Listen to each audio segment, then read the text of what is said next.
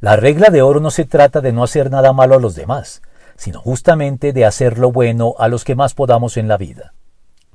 Decía Cullen Hightower que la verdadera medida de nuestro valor se compone de todos los beneficios que los demás han obtenido de nuestros éxitos.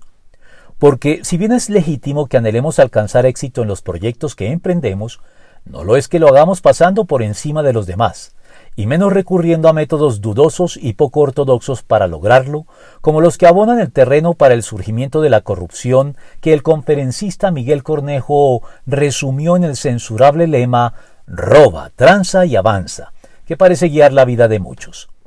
Porque el presunto éxito no se disfruta si al obtenerlo hemos dejado detrás una estela de vidas malogradas, y mucho menos cuando por causa de ello ya no hay nadie a nuestro lado para compartirlo con nosotros. Y ni siquiera es muy exitoso poder llegar a la cima diciendo únicamente que en el proceso no le han hecho mal a nadie. Porque desde la perspectiva bíblica, los que alcanzan el verdadero éxito son precisamente los que hacen algo por los demás. Ya lo dijo más Lucado, las personas que dejan huella no son las más acreditadas, lo son las que más se preocupan por los demás. Patrick Morley añadía que no es posible alcanzar sentido en la vida a menos que aquello que hagamos contribuya al bienestar de otros.